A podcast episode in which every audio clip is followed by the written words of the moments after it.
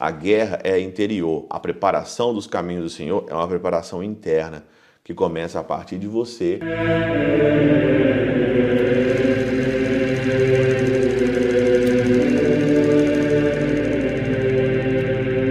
Pai, do Filho e do Espírito Santo. Amém.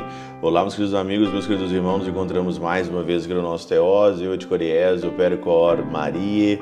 Nesse domingo, hoje, dia 10 de dezembro de 2023, nós estamos então aí no nosso segundo domingo do Advento. Hoje, nesse domingo, já é aí o nosso segundo, e você sabe muito bem que neste ano o nosso advento ele vai ser muito curto, né? Porque nós vamos ter então somente aqui três domingos. O quarto domingo do advento é a vigília aqui do Natal. Muito bem, o evangelho então desse domingo, ele é de Marcos, no capítulo 1, versículo de 1 a 8. E tem como base aqui principal João. João Batista, aquele que prepara o caminho do Senhor. Diz aqui então hoje no nosso evangelho: Assim, eis que envio meu anjo ante a tua presença, a qual preparará o teu caminho. Vós que clama no deserto, preparai o caminho do Senhor, endireitai as minhas veredas. Claro que João prepara o caminho do Senhor aqui para começar o seu ministério depois de 30 anos mas o significado todo especial para nós aqui nesse tempo do advento, nós que estamos esperando o Senhor e o Senhor que vem mais uma vez aqui, não mais na manjedoura, mas nós estamos esperando aqui a sua segunda vinda. Não só o primeiro advento, como diz São Bernardo de Claraval, nem o segundo advento, mas nós estamos aqui beneficiados pelo advento intermediário, que é a vinda intermediária. Se tem uma vida intermediária, eu sou chamado também a ser um novo João Batista. Na vinda intermediária, no meio aqui da vinda intermediária do Senhor, eu sou convidado a ser um novo João Batista. É por isso que o Evangelho hoje nos apresenta. E é claro que a Catena Áurea nos indica aqui várias características de João. Né? É muito interessante Diz aqui, né? João andava vestido de pelo de camelo, trazia uma cinta de couro em volta dos rins, alimentava-se de gafanhotos e mel silvestre. O que, que significa isso? Né? Depois fala, né? Ele dizia que vem após, é, vem após de mim quem é mais forte do que eu, a qual eu não sou digno de desatar as suas sandálias, prostrado em terra a corria dos sapatos. Olha, eu achei muito interessante que a Catena Aura fala assim, cada característica que o Evangelho diz sobre João, a Catena Áurea tem um significado. E aqui o Teofilacto de Ócrida ele faz o seguinte: do outro modo, a veste pelo a veste de pelo de camelo, ela manifestação de dor, uma vez que João indicava que convém que a penitência doa. E é verdade, né? A penitência ela tem que doer. Claro que o, o tempo privilegiado, assim, maior de penitência é o tempo da quaresma, mas o tempo do advento também é um tempo também de penitência, é um tempo de conversão, é um tempo de retiro, né? é um tempo de você olhar certas coisas, principalmente olhar o teu guarda-roupa, por exemplo, olhar o quanto que você está comendo, olhar o que, que é necessário ou não. Por quê? Porque o final do ano a gente pode entrar nessa onda de comprar, essa onda aí é, aonde as pessoas do consumismo, aonde as pessoas só pensam em consumir, só isso e mais nada. O Natal virou um consumo exagerado de um tanto de coisa, de muitas coisas. Por isso que, olha, é um tempo também de penitência? Claro, também é um tempo de penitência, é um tempo de revisão de vida, lógico, é um tempo de revisão de vida. Então, a penitência, ela dói e tem que doer. Isso significa veste de pelo de camelo. Com efeito, o silício significa a dor, já o cinto de couro significa a mortificação do povo judaico. mortificar. Né? Penitência é você então ver na sua vida o que que você não precisa comprar, o que que você não precisa é, ter, né? O que que você precisa fazer que doa, né, no seu no seu bolso.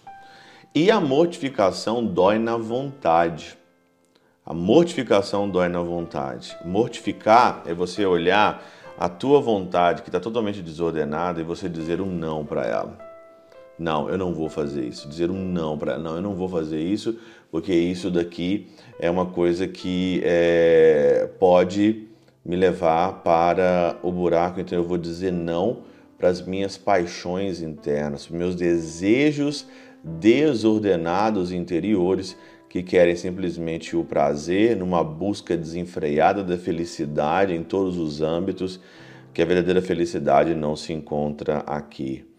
O alimento de João, por seu turno, não designa somente a abstinência, mas também é indício de alimento espiritual, com o qual o povo então se nutria, não compreendendo algo de elevado, mas mesmo assim saltando para as alturas e rebaixando-se novamente. Olha que legal. O tempo também aqui do advento é um tempo de alimento espiritual. É um tempo de você rezar, é um tempo de você estar mais próximo de Deus, é um tempo de você ir mais à missa, é um tempo onde você tira um tempo para você meditar a palavra, talvez de um jeito mais prolongado, de um jeito mais certo, pegando um livro, lendo. É o tempo de alimento espiritual. É um tempo forte de alimento espiritual. E João tinha isso muito, esse alimento espiritual. Por isso que ele é o nosso exemplo nesse segundo domingo. E continua aqui, né? Deus é, é, dessa natureza é o gafanhoto. Pula alto e em seguida cai. Assim, portanto, também de mel se alimenta o povo, porque havia nascido das abelhas. Isso é, dos profetas, não de mel caseiro, mas silvestre pois os hebreus tinham as escrituras como um certo mel, mas não as compreendiam aqui muito bem.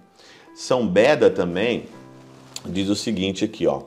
Podem também a aparência e a alimentação de João exprimir a, qualidade de seu trato interior. Com efeito, utilizava as vestimentas mais ásperas, pois não é, encorajava com lisonjas a vida dos que pecam, mas a repreendia com o vigor das ásperas invectivas. Levava um cinto de couro em torno dos rins, pois crucificava sua carne com as suas paixões e concupiscências. Gálatas, no capítulo 5, versículo 24.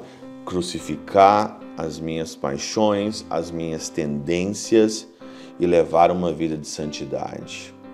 Custe o que custar, doa o que doer ser santo ou ser nada.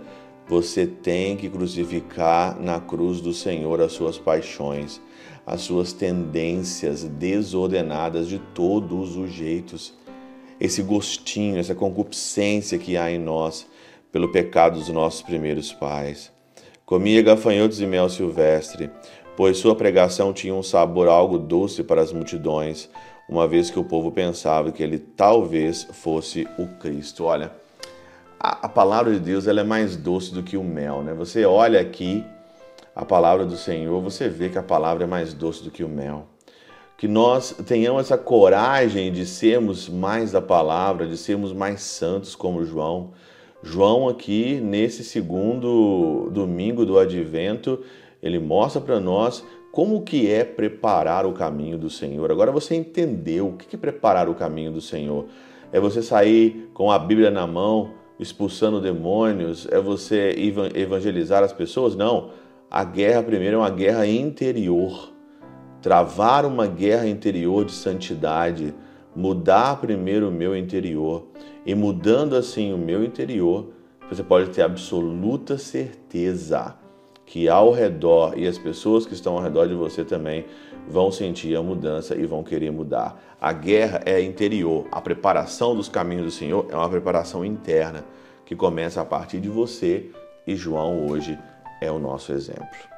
Pela intercessão de São Chabel de Mangluf, São Padre Pio de Peutrautina, Santa Teresinha do Menino Jesus e o Doce Coração de Maria, Deus Todo-Poderoso vos abençoe. Pai, Filho e Espírito Santo, Deus sobre vós e convosco permaneça para sempre.